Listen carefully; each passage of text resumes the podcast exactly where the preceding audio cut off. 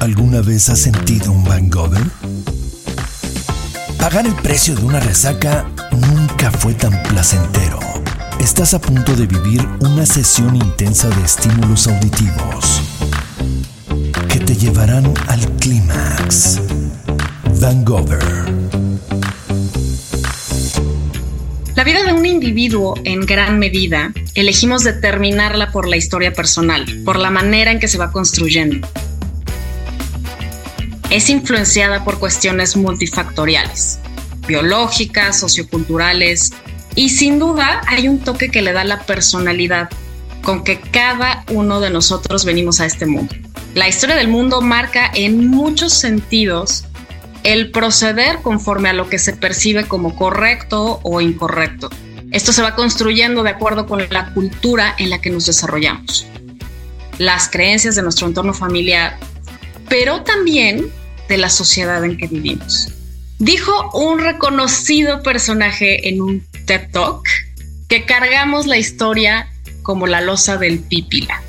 Hoy tenemos aquí a un maestrazo, un rockstar de la historia que ha hecho un cambio en la manera en la que él ha procesado hechos históricos para contribuir en la reconfiguración de quienes se han permitido leerlo o de quienes han podido aprender a través de él para hacer un cambio primero de manera individual y en consecuencia en su entorno inmediato. Maestro Alejandro Rosas. Si me pongo a decir aquí tu trayectoria, se nos va a ir el podcast completo. Te agradezco mucho la invitación a, tu podcast, a este espacio. Vamos a platicar eh, de, estos temas tan apasionantes como pueden ser la pasión, el sexo, el poder, la vida cotidiana, porque de algún modo lo, vemos en distintos elementos de la historia y momentos. El sexo juega un papel fundamental, la pasión juega un, papel fundamental eh, se quiera o no, de algún modo siempre están presentes, ¿no? Totalmente. Vamos entonces a la gozadera. ¿Tú crees que sin la evangelización habríamos sido una población un poco más libre sexualmente? Fíjate que no, porque obviamente se conocen alguna, algunas tradiciones eh, de la vida sexual de los mexicas y otras culturas prehispánicas, pero por ejemplo, eh, el adulterio estaba muy penado en Tenochtitlan. Era uno de los grandes crímenes. Podías tener concubinas, dependiendo del, estrato social, pero no podías tú ser adúltero así de, pues con la vecina del Teocali, oye, ve con el Teocali de enfrente a ver si, si te da una tacita de café y te quedabas ahí, ¿no? Este, entonces, yo creo que ha sido también parte de la sociedad muchas veces la doble moral, muchas veces, quizás yo creo que sociedades mucho más eh, civilizadas en el sentido de las libertades como los griegos. Sabemos, por ejemplo, que la homosexualidad si era algo muy cotidiano, no era nada mal visto como luego en, en, Europa eh, eh, en mucho tiempo y sobre todo con ya la presencia de las religiones se convirtió en eso. Pero eh, aquí, pues por ejemplo, las comunidades prehispánicas sí también eran bastante conservadoras en ese sentido, ¿no? Podías sacarle el corazón a un prisionero, pero no podías tener un amante y si te cachaban, a la mujer le iba muy mal, como, como siempre ha ocurrido en la historia. Digo, en, épocas prehispánicas, ¿era monógamo el asunto? ¿Las relaciones eran monógamas? No se conocía como tal eh, la monogamia. Te digo que había concubinato, y pero no había el rito de te casas, como luego sería el sacramento del matrimonio en términos de la religión católica, que eso va a llegar a partir de mediados del siglo XVI. Entonces, sí había ciertas libertades en, tanto a, parejas que podías tener, pero insisto, el adulterio estaba totalmente fuera de, lugar, ¿no? ¿Y qué onda entonces en estos tiempos con, la prostitución? Fíjate que también se permitía. Sí había mujeres que dentro de, del mundo prehispánico que sí podían vender. Eh, eh, eso era permitido porque no era visto como si fuera una traición a la norma del barrio, a la norma de del Calpuli, que era la unidad alrededor de la cual se unían las familias y, se permitía.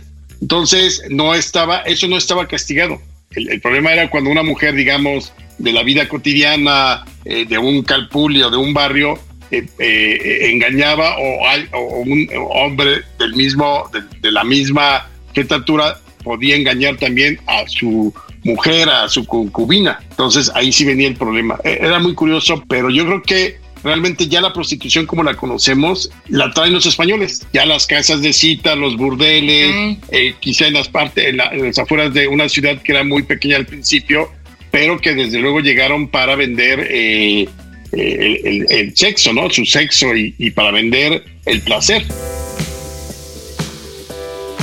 Ok, pues que era finalmente parte, una, una necesidad, ¿no? Decimos una necesidad fisiológica de pronto eran los primeros conquistadores, ¿cuánto tiempo no tardaron en llegar eh, las primeras españolas? O sea, eh, digamos, cuando se consuma la, la conquista 1521, la caída de Tenochtitlán, pues obviamente hay mujeres aquí.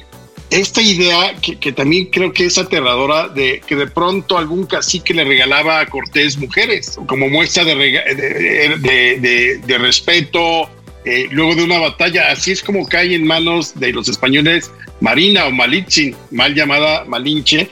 Así es como eh, la, regalan. Entonces también eh, es terrible pensar que la mujer era una moneda de cambio y es un hecho también que si bien no se puede decir que los conquistadores llegaron a violar a todas las mujeres que se encontraron, sí hubo muchos abusos sexuales a lo largo de esos primeros años, pero también hubo muchos conquistadores que echaron raíces con mujeres indígenas, ¿no?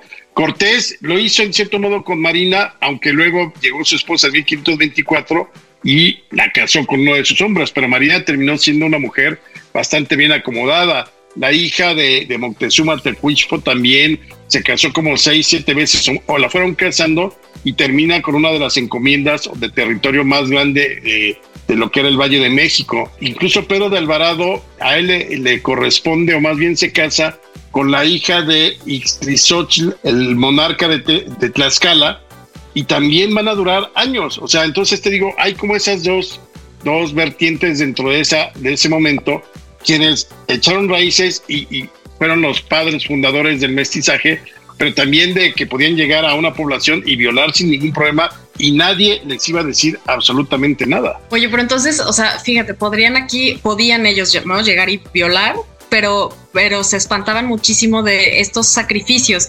¿Qué, qué onda con la concepción de la, de la virginidad o de la pureza en, en esta época? Eh, porque digo, de acuerdo con lo que nos enseñaban en la escuela, en los libros de texto, es que a las vírgenes se les ofrecía en sacrificio la, virginidad, digamos, la entendemos mucho más en el término religioso católico. Pero es un hecho que una mujer que era virgen, eh, eh, en el sentido de no haber tenido relaciones sexuales, digamos, tenía el sentido de la pureza, ¿no? Eso pues, obviamente era mucho mejor para el sacrificio humano. Por eso sí se encuentran rastros y vestigios de que muchas mujeres que, que, habían sido sacrificadas por ser vírgenes, porque la pureza era algo, una prenda importante para los dioses. Y obviamente esta pureza no es, eh, no es igual para las mujeres que para los hombres. No, no, no, no. Bueno, la historia está hecha por los hombres. Todo esto que hoy se menciona del heteropatriarcado y demás es cierto. O sea, los hombres podían eh, engañar, podían tener varias esposas, la casa chica, la casa más chica, lo que quisieras, y era muy difícil que alguien y tomara una decisión en contra de los, de los hombres, ¿no?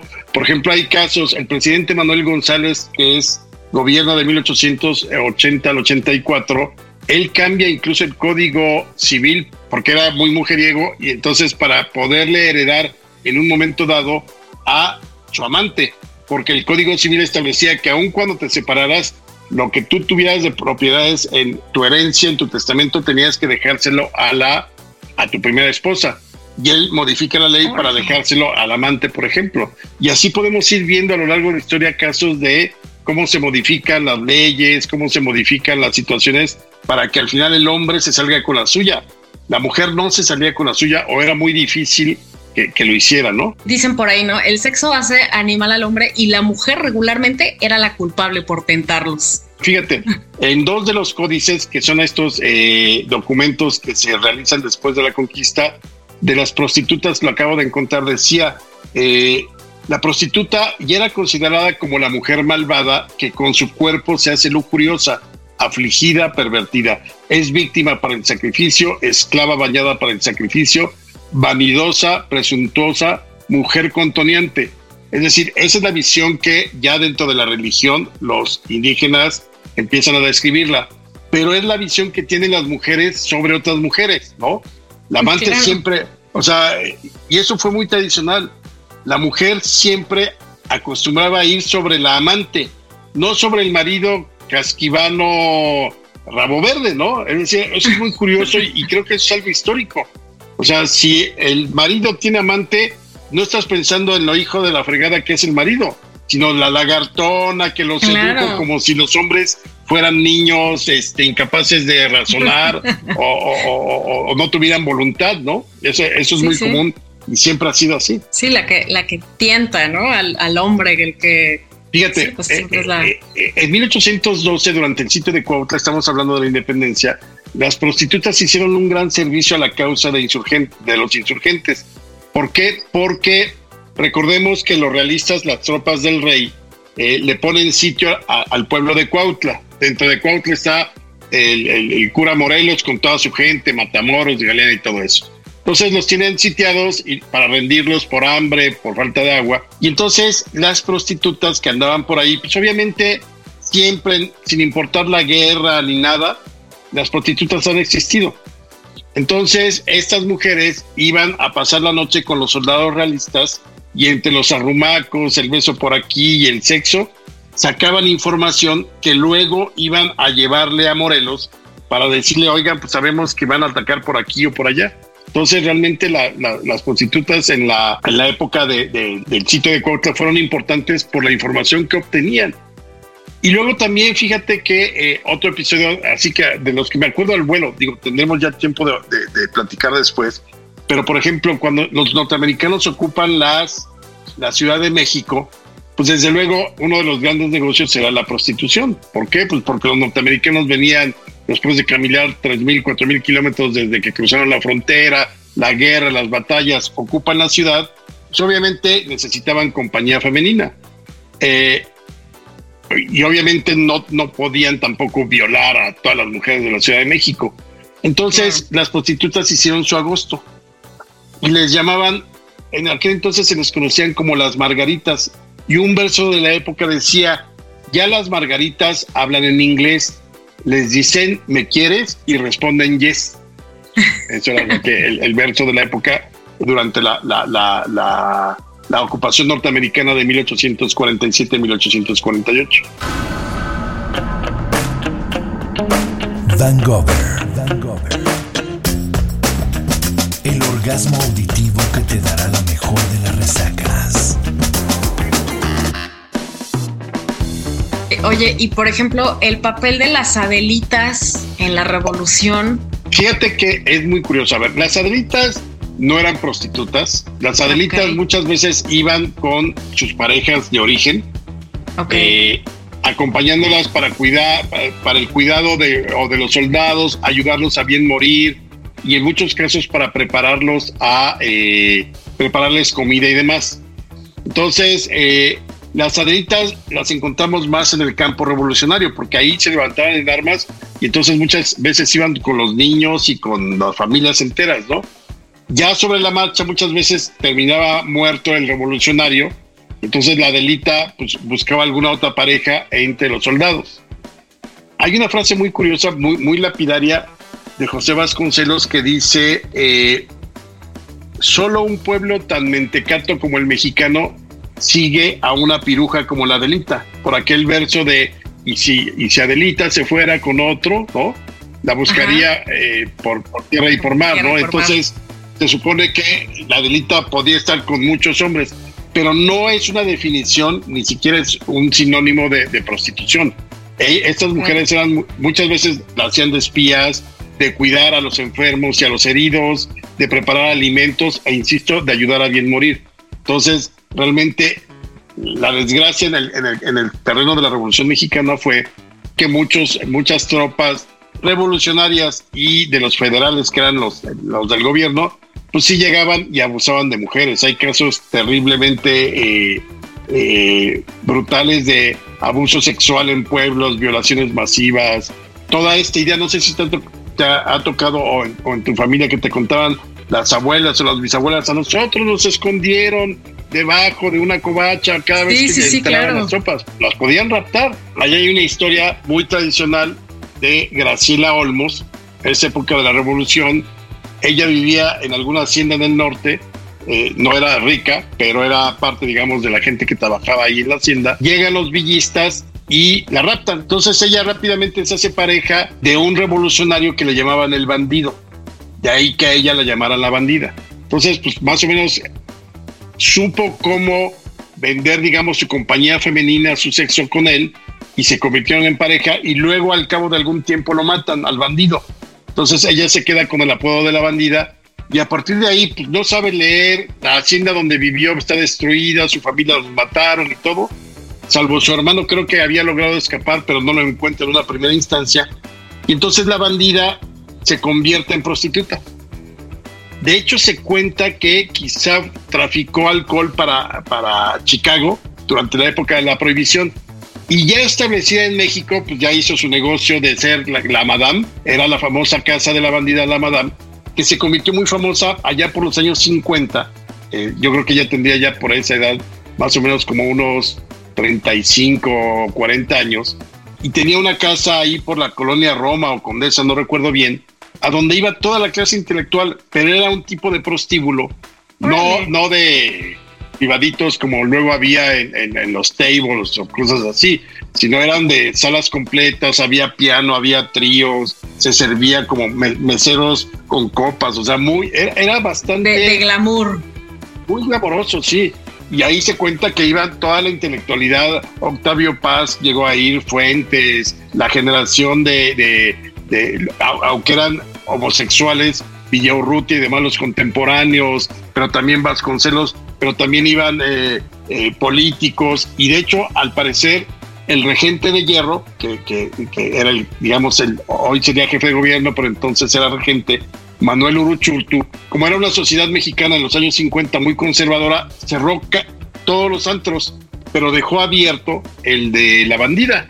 Entonces, durante muchos años, la Casa de la Bandida fue el lugar al que tenías que ir, digamos, si, querías en un momento dado tener alguna aventura, pero también ahí había tríos, o sea, era como una bohemia sexual. Claro, o sea, la pasaban súper a gusto. ¿Las poquianchis ya son más o menos de esa época?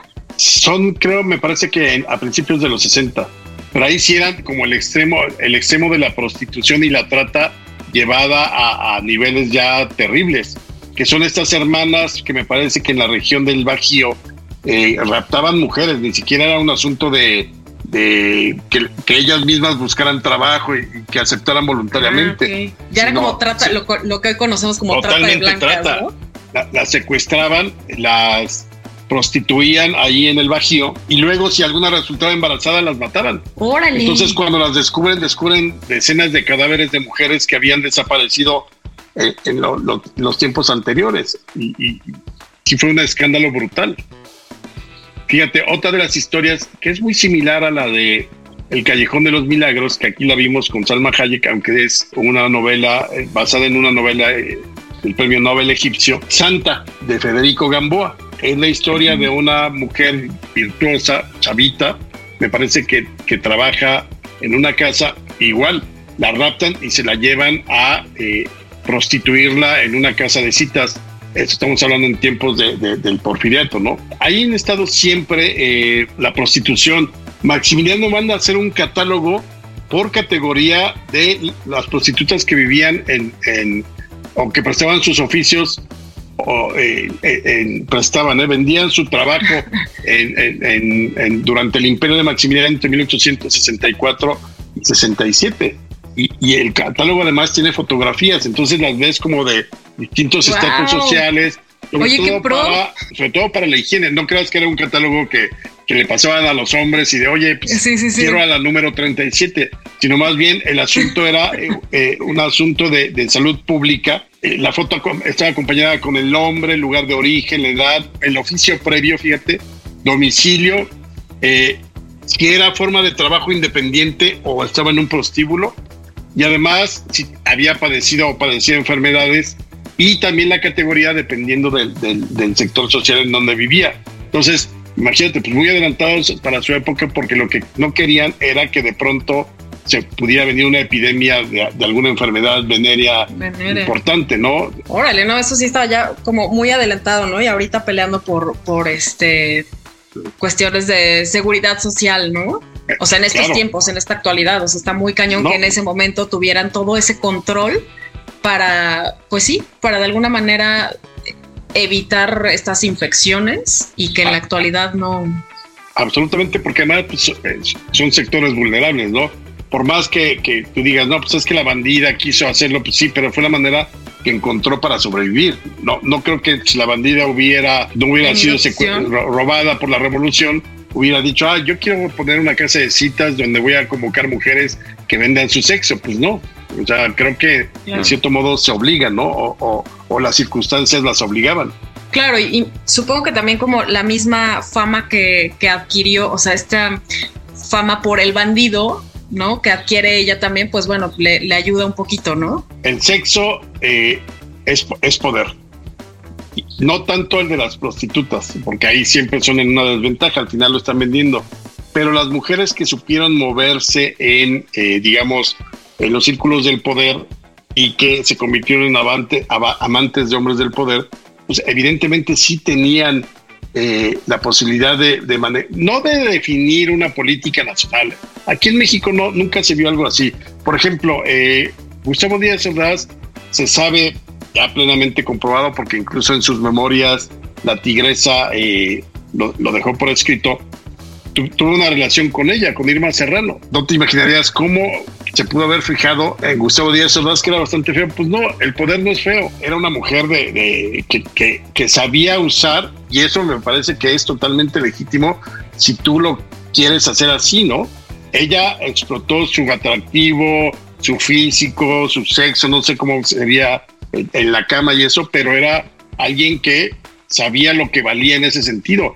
Y muchas de las eh, vedettes de esa época, por ejemplo, por ahí hay algunas entrevistas con Olga Briskin, que también muy seducida y, frecuentada y, seguramente también supo vender bien su, pues, su porte, su belleza, su seducción. Porque creo que ahí sí el hombre es muy primitivo con respecto al sexo, ¿no? Entonces, eh, pues muchos hombres de todos los eh, ámbitos y ambientes pueden caer rendidos ante, eh, ante la seducción que, que, que ofrece o que provoca una mujer, ¿no? ¿Qué tanto, por ejemplo, ahorita que decías, eh, es, el hombre es como muy primitivo?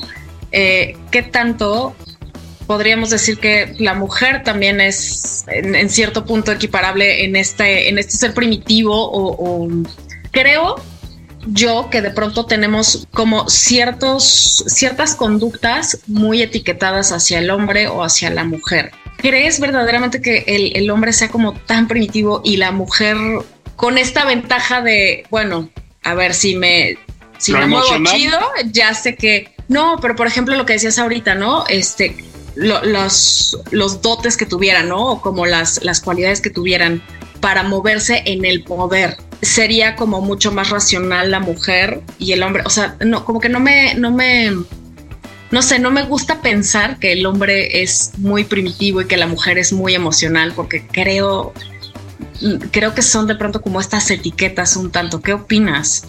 Pero yo creo que son etiquetas que se estamparon con el paso de los siglos. O sea, totalmente, sí. No es algo que si hoy dices, es que la mujer tiene que ser más emocional y el hombre más primitivo. No, creo que se fue dando de una manera natural. Entonces, por ejemplo, yo tengo casi la certeza de que si tú como mujer llegas con un hombre y lo seduces, igual no eres su tipo, lo que sea, y si le das chance, va a, tener sexo contigo, punto. Y en cambio, si un hombre llega con una mujer, no necesariamente por todas estas etiquetas que traen pegadas de siglos atrás. No, pero es que ¿cómo? ¿Cómo la primera vez voy a tener sexo? Yo creo que de 10 hombres, 9 en una primera cita si la mujer les permite, van a tener sexo, punto. O sea, no, no, no me cabe duda. Y al revés, no creo. Hoy, obviamente, ya hablamos de una mujer, una generación de mujeres mucho más liberadas, donde quizá el placer por el placer les encante eh, y, tengan ese comportamiento que al parecer siempre era como de hombres, entre comillas. Creo que hay muchas diferencias, desde luego, entre el hombre y mujer, en términos sexuales y en términos de de la percepción y de, de las relaciones y todo, pero yo creo que sigue pesando porque fue durante muchísimos siglos el asunto de que la mujer no podía sentir placer, la mujer no podía darse esos lujos. Entonces creo que es más bien lo que traes tatuado ya culturalmente, no porque eh, quizás si, si, si dejaras a un hombre y una mujer en una isla desierta como en la Laguna Azul desde pequeño, pues igual la mujer sería tan eh, eh, sensual y erótica como el hombre, y tan primitiva como el hombre en términos de, querer sexo, ¿no? Simplemente así, sin pensar que si la familia, que si la relación, que si Dios, que si es que como, es que entonces igual ya no me vuelve a hablar, todo ese tipo de cosas que se han ido construyendo en el paso del tiempo, ¿no? Hay muchísimo de qué hablar acerca de la sexualidad e historia. Hay muchos eventos que nos han marcado como sociedad y me encantaría de verdad que nos acompañaras nuevamente.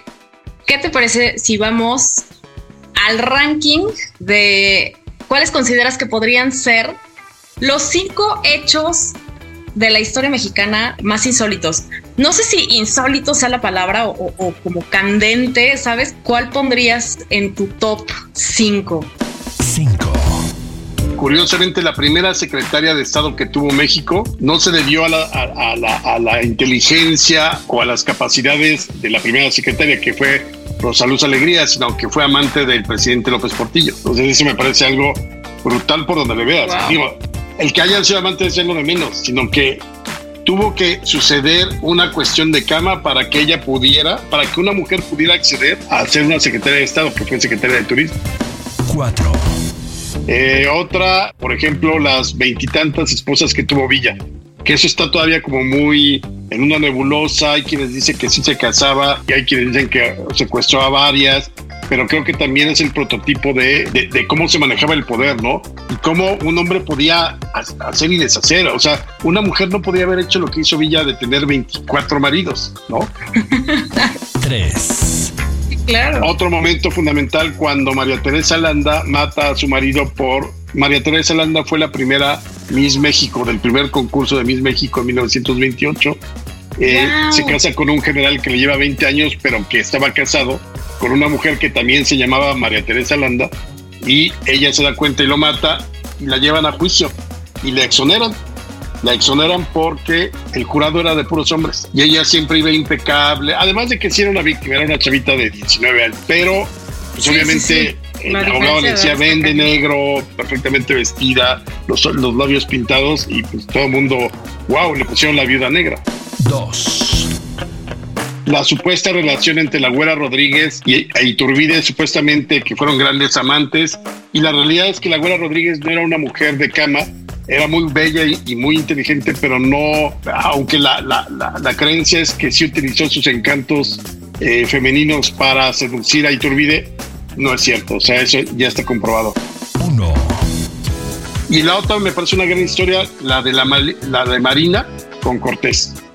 Sobre todo imagínate, eh, en términos puramente sexuales, los indígenas eran muy limpios, el baño diario casi, o sea, siempre eran muy pulcros de pronto llegan los españoles que eran muy sucios y además tres semanas en el barco, sudando por la selva. Imagínate la primera noche que tuvieron sexo Cortés y Marina. ¿A qué habrá olido eso? Y obviamente como mujer, pues a, Marina la habían regalado cinco veces, pues te tenías que someter, ¿eh? eras un objeto, no, no, no había posibilidad de, oye, vete a dar una lavadita o algo, cero. Claro, qué triste.